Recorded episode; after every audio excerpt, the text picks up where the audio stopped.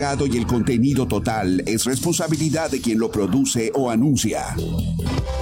Primera Iglesia Cristiana de San Antonio, un nuevo comienzo y sus pastores, Rafael y Daniela Pérez. Rafael y Daniela Pérez. Le dan la bienvenida a su programa, Un nuevo comienzo, donde compartiremos del grande y bondadoso amor que Dios tiene para con nosotros. Y ahora prepare su corazón para recibir lo que el Señor tiene para su vida. Comenzamos tardes, mis amados hermanos y amigos, a este su programa radial, Un Nuevo Comienzo, Ministerio de la Primera Iglesia Cristiana de San Antonio. Les saluda a su pastor y amigo Rafael Pérez en compañía de su amada esposa, la pastora Daniela Pérez. Eh, Daniela Pérez. Ya estoy aquí de regreso. La semana pasada estuve ausente y le quiero mandar una felicitación y un agradecimiento a Paulina Taylor que estuvo aquí apoyando a mi esposa la semana pasada. Que Dios me le siga usando. Y aprovechando este eh, intervalo, quiero mandar un especial saludo a un amigo muy especial un amigo muy especial, el cual conocí a través de la radio ya hace años. Y este, este no solamente es mi amigo, es un hermano en la fe. Mi hermano Enrique Müller, mi hermano Enrique Müller, si me estás escuchando, te mando un grandioso saludo y Sé que mañana es tu cumpleaños, mi hermano, así es que que Dios te bendiga grandemente, que Dios te siga usando y sigas siendo ese baluarte, ese, esa inspiración dentro de tu familia para traerles al camino del Señor. Una vez más, mi hermano Enrique Müller, Dios te bendiga. Permítanos recordarles nuestra ubicación y nuestros servicios de nuestra amada congregación. Estamos ubicados en el 1501 de la calle Guadalupe Street, Cruz con San Jacinto, aquí en San Antonio, Texas. Si no tienes dónde congregarse, Aquí te esperamos con los brazos abiertos. Nuestros servicios comenzando todos los domingos a partir de las 10 de la mañana con nuestra escuela dominical y a las 11 de la mañana, el día de mañana, tendremos un servicio sumamente especial donde estaremos celebrando, Dios mediante, la resurrección de nuestro Señor Jesucristo. A las 11 de la mañana te esperamos y también te recordamos que todos los miércoles, comenzando desde las 7 de la noche, tenemos nuestro estudio bíblico y tiempo de oración. Si tienes alguna necesidad, si tienes alguna petición, puedes llamarnos al número telefónico que te voy a dar a continuación. 210-784-6641. 210-784-6641. O bien puedes escribirnos al correo electrónico un nuevo comienzo punto radio arroba gmail punto com. Un nuevo comienzo punto radio arroba gmail punto Vamos a comenzar con nuestro programa de esta hermosa tarde, el cual he titulado Sinfonía para el alma. Y para ello vamos a irnos a la escritura que estoy tomando como base. Se encuentra en 2 de Timoteo, capítulo 3, versos 16 y 17. Dice así la palabra de nuestro Señor. Toda la escritura es inspirada por Dios y útil para enseñar, para redarguir, para corregir, para instruir en justicia, a fin de que el hombre de Dios sea perfecto, enteramente preparado para toda buena obra. ¿No es así, Pastora Daniela? Aleluya. ¿Cuál es esa sinfonía para nuestras almas? La respuesta de manera personal es la Biblia. ¿Por qué le comparo con una sinfonía? Para mí es una pieza tan magistralmente orquestada que suena como una extraordinaria sinfonía para nuestras almas. Pero para disfrutarla hay que escuchar con toda atención y permitir que su melodía, su teología y su práctica penetre no solamente en nuestras mentes, sino que penetre en nuestros corazones para realmente apreciarla. Pastora, ¿te gusta la música clásica? Sí. Me encanta a mí también la música clásica porque experimentamos cosas asombrosas en nuestra vida. Hay que apreciar en las Sagradas Escrituras esos pasajes fuertes que vienen, esos segmentos suaves, los interludios que transmiten una paz y los crescendos que nos motivan o nos exhortan. ¿Has comparado alguna vez la Biblia con una extraordinaria pieza musical, pastora? ¿Alguna vez lo has comparado la palabra de Dios con una pieza de la sinfonía? Sí. Some, some days you, you say it's similar to the melodies. Sí. Hay diferentes notas, hay altas y bajos. Así mismo. todo eso. Por, su, por supuesto que técnicamente, no vayan a decir, oh, el pastor está diciendo que la Biblia es una sinfonía. Técnicamente no lo es. Pero las similitudes son muy intrigantes. Por ejemplo, cualquier obra maestra de música perdurará por años, incluso por siglos. Hay una alabanza sinfónica llamada El Mesías de Händel, presentado por primera vez en 1742 y continúa conmoviendo a los públicos del día de hoy. Las obras clásicas como Bach, Beethoven, Mozart, que en un tiempo se tocaban en las cortes reales, en catedrales y en salas de concierto, hoy se les puede oír desde la comodidad de la sala de nuestra casa. De la misma manera, la Biblia sigue sin alterarse ante las oposiciones del tiempo. Pero tal como ocurre con toda esa, todas esas grandes composiciones de música, la Biblia ha tenido y tiene sus críticos. Hay quienes critican la música y hay quienes critican la palabra del Señor. Sin embargo, ningún crítico ha sido capaz de perjudicar esta maravillosa sinfonía, la palabra de nuestro Dios.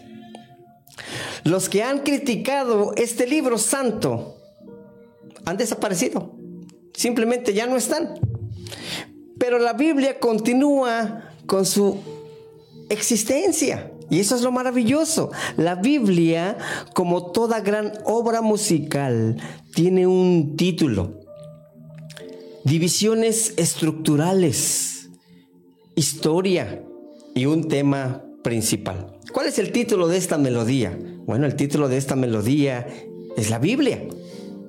Viene de un nombre griego de la planta de papiro, conocida como biblos. Los cristianos ya en el siglo segundo después de Cristo usaban la palabra plural, Biblia, al referirse a estos escritos.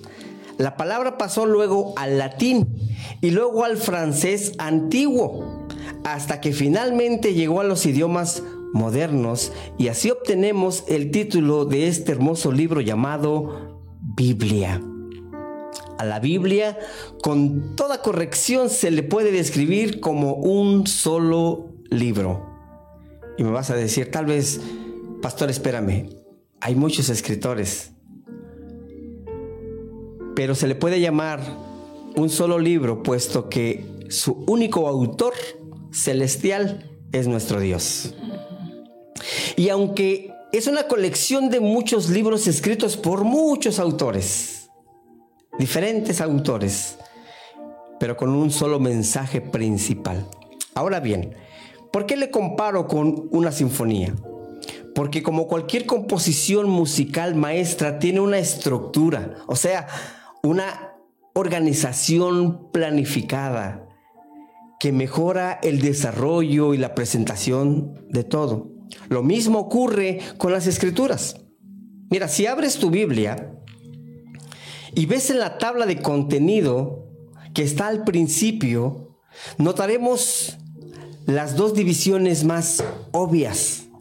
El Antiguo Testamento que revela al Nuevo Testamento y el Antiguo Testamento que predice a Cristo.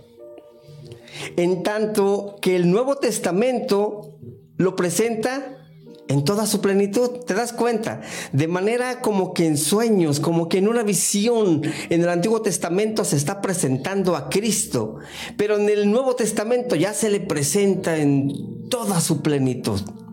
Por ejemplo, el sistema de críticos detallados del libro de Levítico, que está en el Antiguo Testamento, es un cuadro de la necesidad del sacrificio a fin de que una humanidad pecadora pueda tener comunión con un Dios santo. Pero en el libro de Mateo, en el Nuevo Testamento, vemos a Cristo en realidad sufriendo y muriendo por los pecados del mundo. Tanto el Antiguo Testamento y en el libro de Levítico en particular presentan en cuadros y en sombras la muerte expiatoria de Cristo. En cambio, en el Nuevo Testamento lo presenta en persona y en sustancia. Y como cualquier melodía musical, también tiene un tema. La Biblia tiene un tema principal que se desarrolla por todas sus páginas. Se trata de la salvación por medio de nuestro Señor Jesucristo. Ese es el tema principal. Dentro de esta melodía espiritual hay una revelación. ¿Cuál es esa revelación que se denota en esta melodía? Su revelación nos viene en una variedad de maneras. Primero, nos viene por una ilustración, es decir, su obra maestra de creación, lo cual nos empieza a hablar allá en el Génesis. Segundo, Dios habló. Él descendió, decidió comunicar directamente a los que debían anotar sus palabras. A veces lo hizo directamente desde el cielo. Otras veces habló por medio de un ángel. A veces habló mediante sueños y visiones. A Moisés, por ejemplo, le habló desde la zarza que ardía. Los diez mandamientos fueron escritos por el mismo dedo de nuestro Dios. En toda la escritura hay una inspiración del autor y compositor. ¿Quién es ese autor y compositor? Dios. Mira lo que nos dice Segunda de Pedro, capítulo 1, versos 20 y 21. Dice así la palabra de nuestro Señor. Entendiendo primero esto, que ninguna profecía en la iglesia de interpretación privada, porque nunca la profecía fue traída por voluntad humana, sino que los santos hombres de Dios hablaron siendo inspirados por el Espíritu Santo de nuestro Dios. Es decir, que cada palabra que estos escritores pusieron en este libro santo no eran palabras propias, sino que eran palabras inspiradas por el Espíritu Santo de nuestro Dios.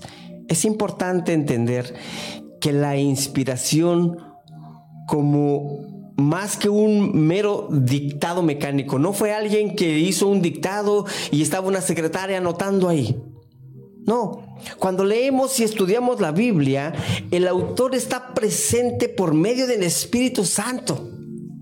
El autor imprime esa verdad en nuestros corazones y nos impulsa a la acción.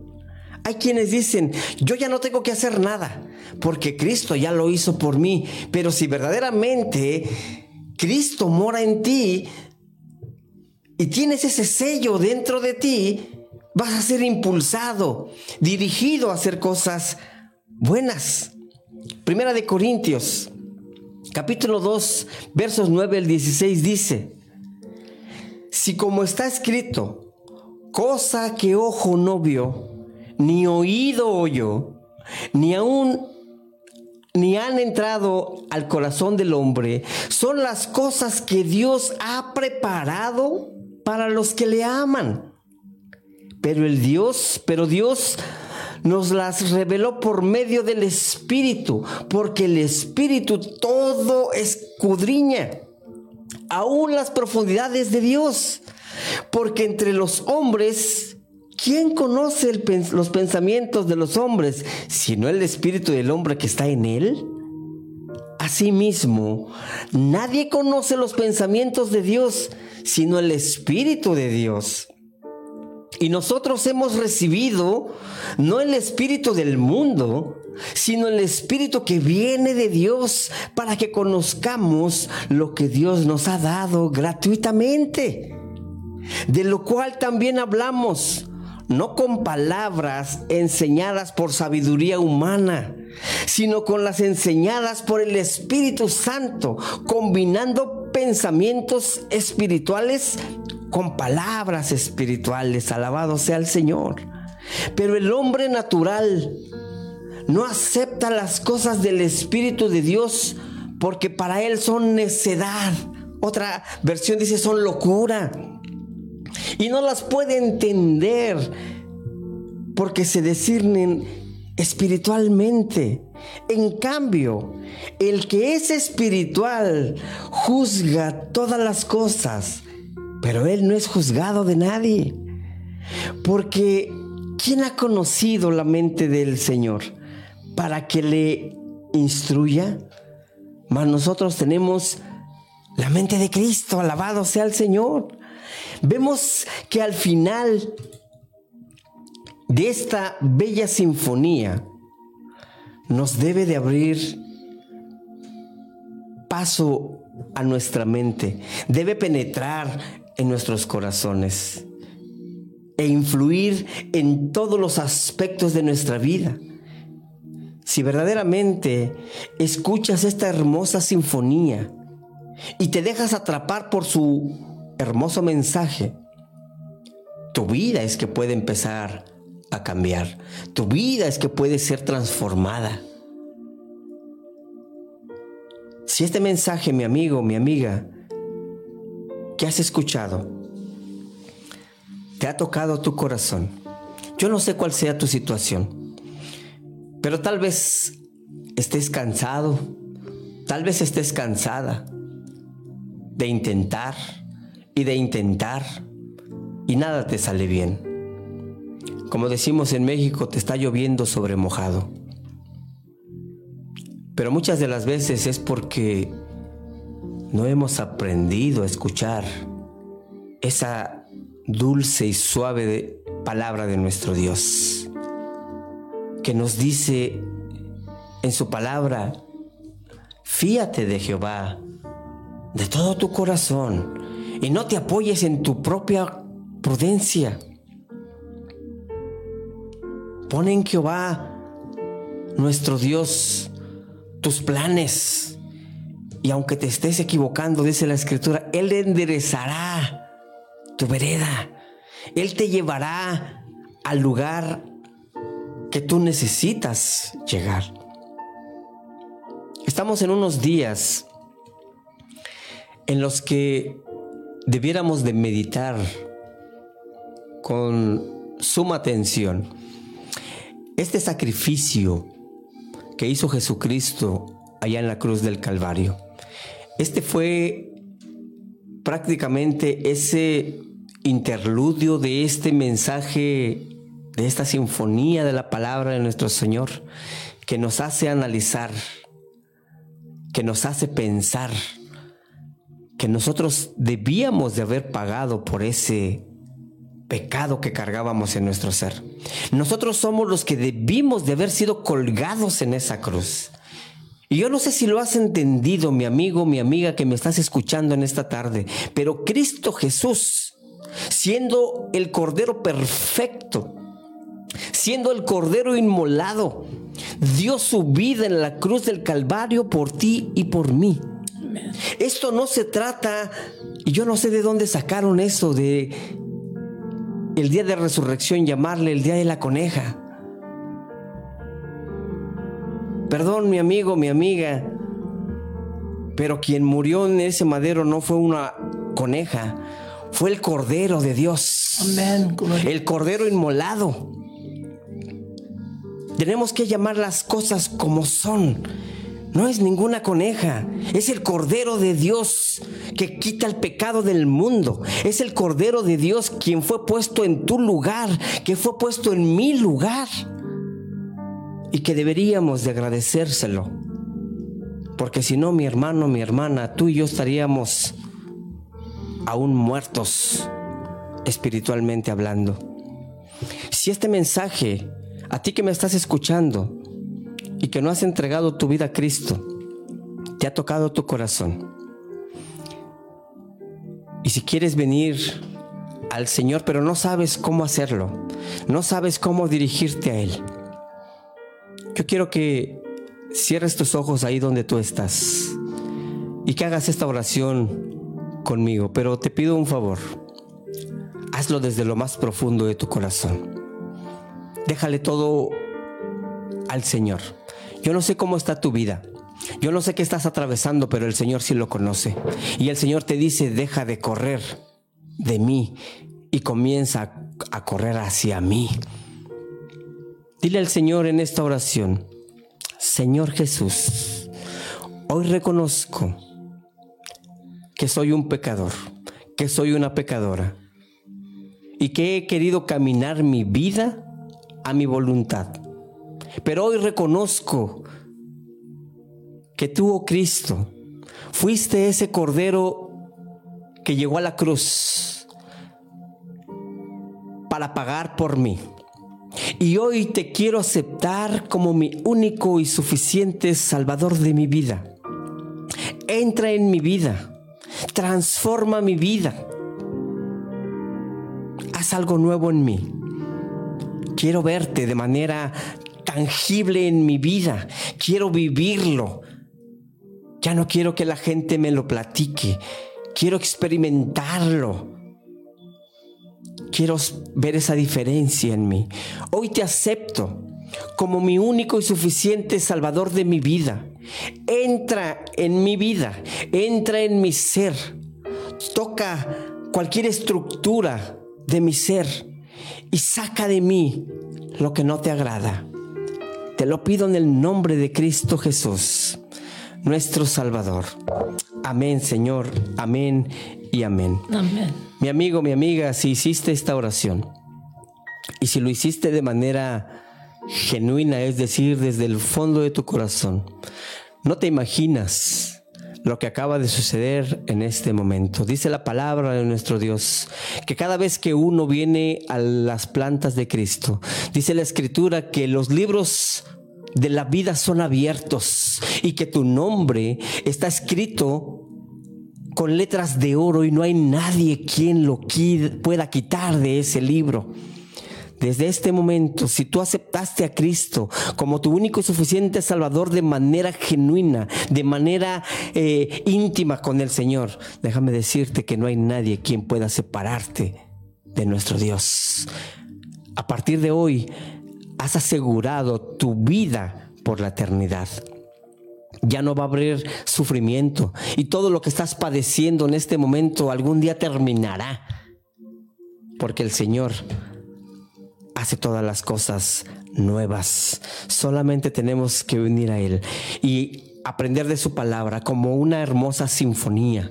Si tú has escuchado esa música clásica que muchas veces te relaja y te hace pensar en cosas distintas. La palabra de Dios es así. La palabra de Dios es, es esa sinfonía que si tú le escuchas, escuchas esas direcciones que el Señor te da. Escuchas esos interludios en los cuales el Señor te da paz en tu corazón, aunque estés atravesando por situaciones difíciles de tu vida. Es esa sinfonía que el Señor quiere que se grabe no solamente en tu mente, quiere que se grabe en tu corazón. Dice la escritura, porque mis pensamientos son más altos que vuestros pensamientos. Mis pensamientos no son vuestros pensamientos, dice el Señor. Yo tengo planes de bienestar para ustedes. Pero lo único que tenemos que hacer para recibir ese bienestar del cual esa promesa nos habla es permanecer cerca de nuestro Señor, El Salmo 91 nos dice, el que habita al abrigo del Altísimo morará bajo la sombra del Omnipotente. ¿Quieres tener esa protección, mi hermano, mi hermana, mi amigo, mi amiga que me escuchas? Mantente cerca de esa protección. ¿Quién es esa protección? Cristo, nuestro Salvador. Él quiere traerte para que tengas esa entrada al Padre Eterno. Esa separación que nuestro Padre Adán y Eva, Satanás nos quitó. Hoy el Señor te la ha dado con esa autoridad para que tú lo vivas y la vivas en abundancia. Lamentablemente nuestro tiempo se nos está terminando. Pero yo quiero hacerte una invitación para que el día de mañana nos visites en el 1501 de la calle Guadalupe Street, frente a la farmacia San Jacinto. Únete con nosotros. Queremos celebrar de manera maravillosa esa resurrección de nuestro Cristo, de nuestro Salvador. Nosotros no predicamos a un Cristo muerto, a un Cristo colgado todavía en un madero. Nosotros predicamos a un Cristo vivo, el que está sentado a la diestra del Dios el Padre, intercediendo por ti y por mí. Te esperamos el día de mañana a las 11 de la mañana en el 1501 de la calle Guadalupe Street, Cruz con San Jacinto, la primera iglesia cristiana y sus pastores Daniela. Daniela Pérez y Rafael Pérez, te agradecemos y te damos las gracias por sintonizarnos y te esperamos en nuestra próxima edición, en este nuestro programa, Un Nuevo Comienzo. Que la paz de Dios sea, con, ustedes. Bendiciones. Aleluya.